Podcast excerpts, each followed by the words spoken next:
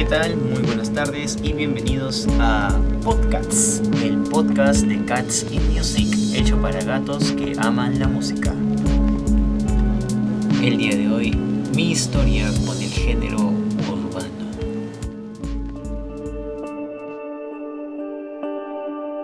¿Qué tal? ¿Cómo están? Bienvenidos a un programa más de Podcasts, el podcast de los gatos que aman la música. Y como se darán cuenta, el día de hoy vamos a estar hablando acerca de un género, tal vez podríamos decirlo así. Y ya van a entender por qué la duda del caso, considerando todo lo que ha estado pasando en los últimos años con respecto al género urbano o pop urbano, como se le quiera llamar hoy en día. Y más allá de una opinión, más allá de un punto de vista, el motivo de este programa se rige bajo las siguientes dos condiciones. ¿no? La primera de ellas es que quiero aclarar que no pretendo con eh, la publicación de este programa eh, o los comentarios que se viertan dentro del mismo ofender, criticar o separar a cualquier persona que le guste este género porque todos estamos en la completa y total libertad de escuchar aquello que nos guste, que nos llene, que nos brinde algún tipo de placer. Em, Número 2, ya que de una u otra manera cada uno de los proyectos que yo tengo aparte de Cats Music en el tiempo se termina convirtiendo en una especie de videoblog, ya sea que se destine en un canal de YouTube o a un podcast. Quería hablar de esto porque realmente no había tenido la oportunidad de explicarme a mis anchas sobre por qué tengo cierta reacción o por qué simplemente este género y derivados no entran dentro de mis preferencias a la hora de escoger pues la música que, a mí me gusta o que yo quiero utilizar de referencia o que simplemente me ha influenciado en las cosas que actualmente hago. Eh, así que primero que nada quiero agradecer a todas las personas que hasta el momento han podido pues eh, en ánimos de apoyar el proyecto o por simple curiosidad o porque ya están eh, de una otra manera conectados con la música que se hace en Cats Music, ¿no? agradecerles por escuchar el último single que se ha lanzado, el primero de la nueva etapa de Cats Music, llamada Disruptor Síndrome, este nuevo álbum, el cual eh, va a estar viendo la luz dentro de, el, supongo, los primeros meses del 2022, ¿no? Y su primer single, a, sorry, a Devil's Ballad, eh, ya fue publicado el 7 de septiembre, tanto en Bandcamp como en el canal oficial de YouTube de Cats Music. Y así, respetando la tradición que se viene haciendo desde el tercer álbum, el Returning Point, todos los 7 de cada mes se va a estar publicando un nuevo single, por tanto están invitados a escuchar el segundo single el cual se llama eh, Nocturnal Rhythm, el cual se va a estrenar, lógicamente, el 7 de octubre. Y de hecho ya pueden ir yendo al canal de YouTube y, dando clic en la campanita para no perderse el estreno del videoclip. Habiendo dicho eso, empecemos. A ver.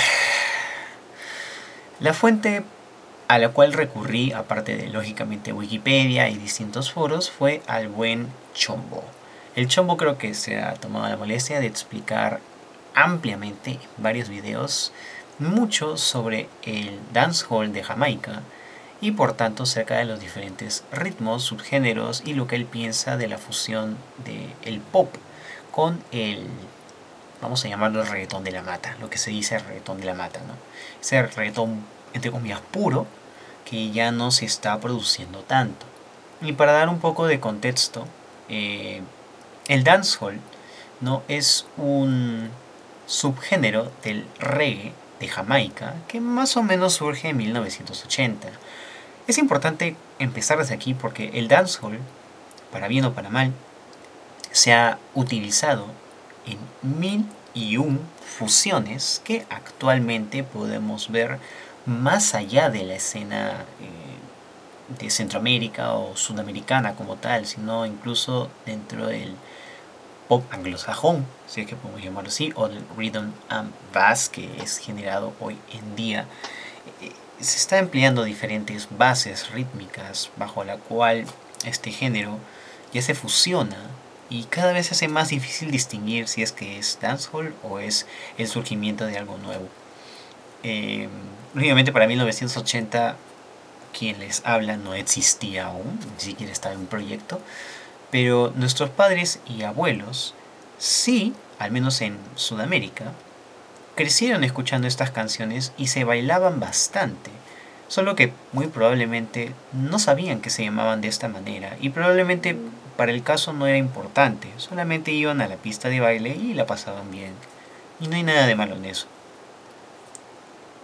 Con respecto al reggaetón, em, se puede decir que el reggaetón realmente no debería ser considerado, a mi parecer, un punto de vista, puedo estar equivocado, un género, porque básicamente lo que hace es tomar ciertos ritmos del dancehall y los explota de mil y un formas. Algunos de esos ritmos son el Rich Girl, el Bam Bam, el Pounder o el Dembow, entre otros, ¿no?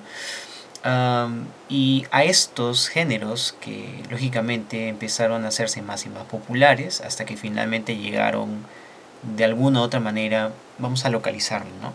A Perú, eh, yo diría entre el 2000 2004, 2005, tal vez, em, empezarían a coger fuerza, ya que antes de eso, de hecho, aquí más que nada eh, estaba de moda, tal vez un poco del dancehall, pero también estaba eh, esta ola eh, de los ritmos brasileños, tipo Ache Bahía, ¿no? nos acordamos todavía de esa época, más o menos mi persona tenía unos 7 u 8 años cuando eso aún sonaba.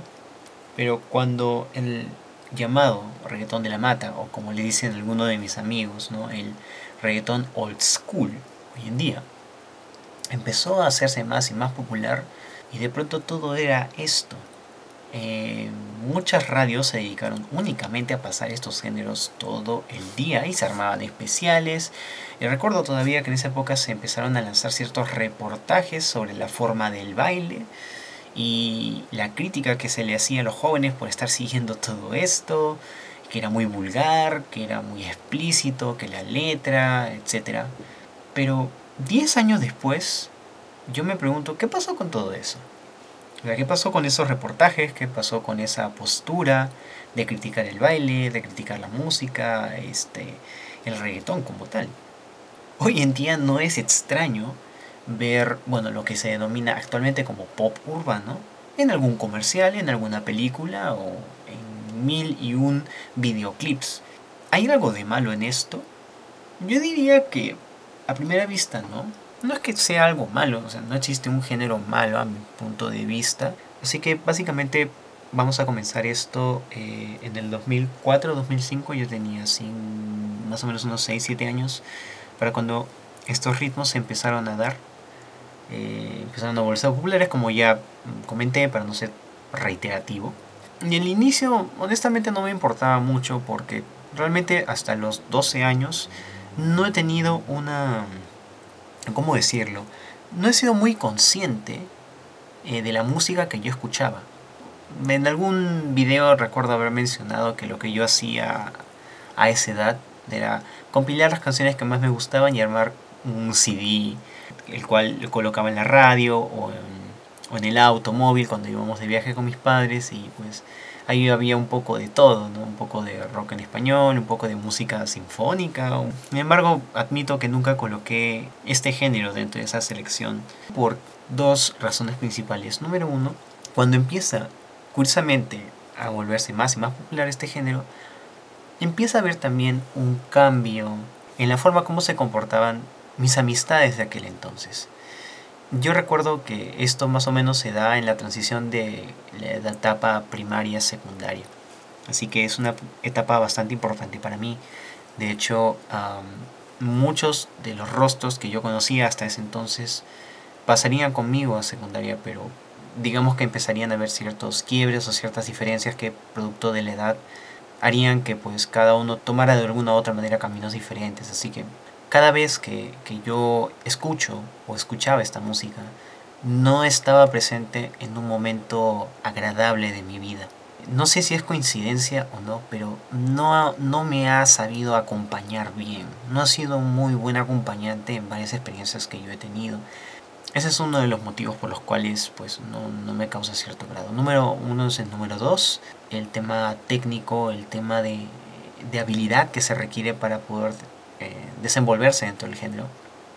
Y si bien con ello no estoy diciendo que sea sumamente fácil, porque hasta para algo así necesitas tener lógicamente talento, entrenamiento, destreza y mucha actitud, mucha, mucha actitud de hecho. bueno, produciendo mi propia música me di cuenta que realmente no es tan complicado, o sea, no, no me costaría nada para mí, por ejemplo, hacer un tema así, instrumentalmente hablando. No es un género que a lo largo de todo el tiempo que lo he escuchado me haya enseñado cosas, ¿no? Eh, me haya llamado la atención de tal forma que me invite a poder explorarlo, entenderlo y, ponerlo en práctica.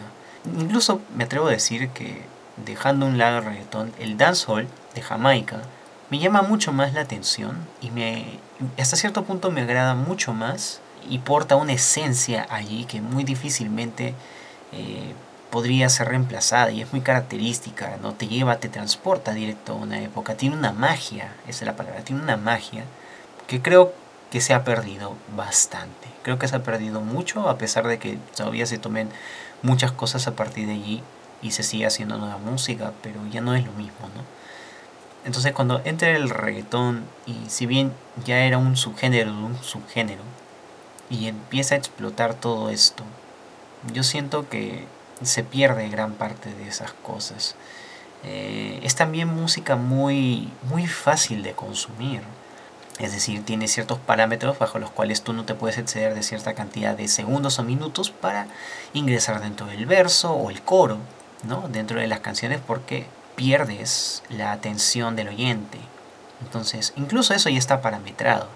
Con eso estoy diciendo que no haya artistas de, entre comillas, pop urbano que no se atrevan a dar el siguiente paso. Probablemente no, sí hay. Y mis amigos probablemente, o las personas que escuchen esto y les gusta el género, podrían decirme sí, tal persona es atrevido o tal artista está haciendo algo nuevo dentro de la escena. Pero si de por sí ya me era bastante difícil ingresar a la base, menos aún iba a poder darle eh, seguimiento a lo que iba a venir después y por tanto me he perdido mucho de eso, pero tampoco es que me sienta mal al respecto porque, como digo, cada vez que escucho los ritmos y demás, escenarios no muy agradables se me vienen a la mente, ¿no? Creo que esa es la parte más fuerte, ¿no?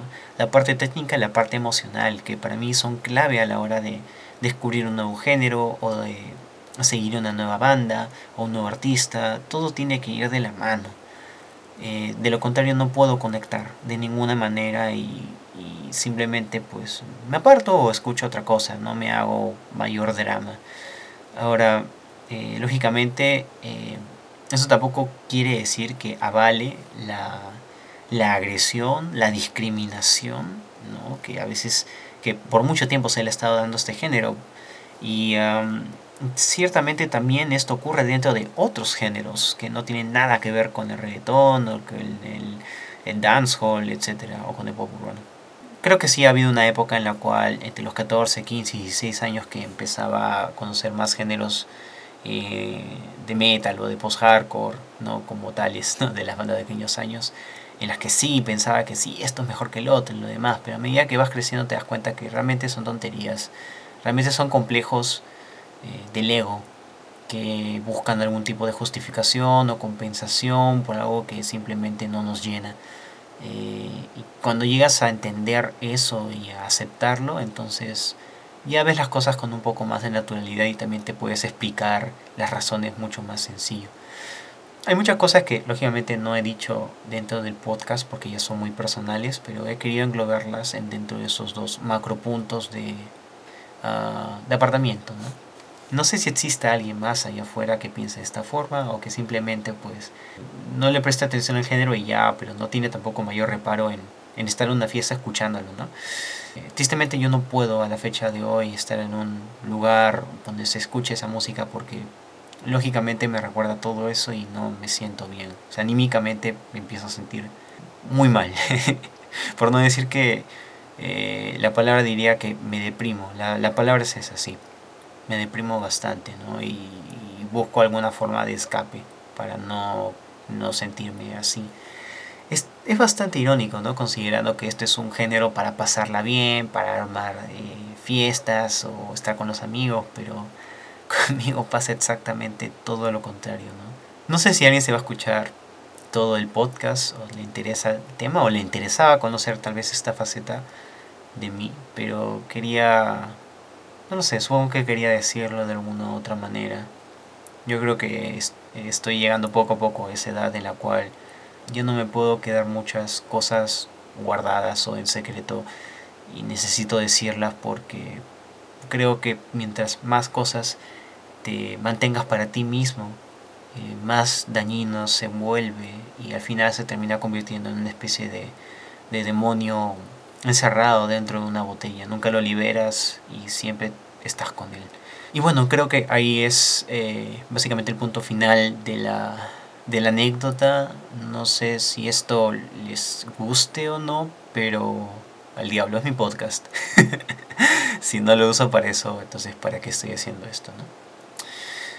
Bueno, eh, como les dije, si, si, desean conocer más de mi música y pues eh, explorar otros géneros, eh, pueden seguirme en, en, Instagram, en Facebook, en Spotify, en Anchor, ¿no? Como en Bandcamp, ¿no? Como Catsy Music. Probablemente no van a encontrar nada del género urbano allí, pero espero que les guste las otras influencias que sí están ahí, ¿no? La electrónica lo-fi, el chill hop, el trip hop, eh, el industrial, el ambience, el hardcore techno, etc. ¿no? Hay muchas cosas que explorar ahí afuera y mientras más abramos nuestro abanico de preferencias, pues más cosas vamos a poder disfrutar también. Y eso es algo que, que por alguna razón siento, o la mayoría de las veces me pasa que las personas que les gusta demasiado el género urbano como que irónicamente no son muy abiertas a escuchar cosas un poco más, entre comillas, complicadas o más complejas porque, como dije, es un género mucho más sencillo de consumir, no, no te pide muchas cosas tampoco, pero bueno, ahí le dejo. Gracias por escuchar el podcast, les invito a seguirme en redes sociales, a estar atentos a las siguientes publicaciones o estrenos que se vayan a dar dentro del proyecto y nos vemos en una próxima oportunidad. Hasta luego.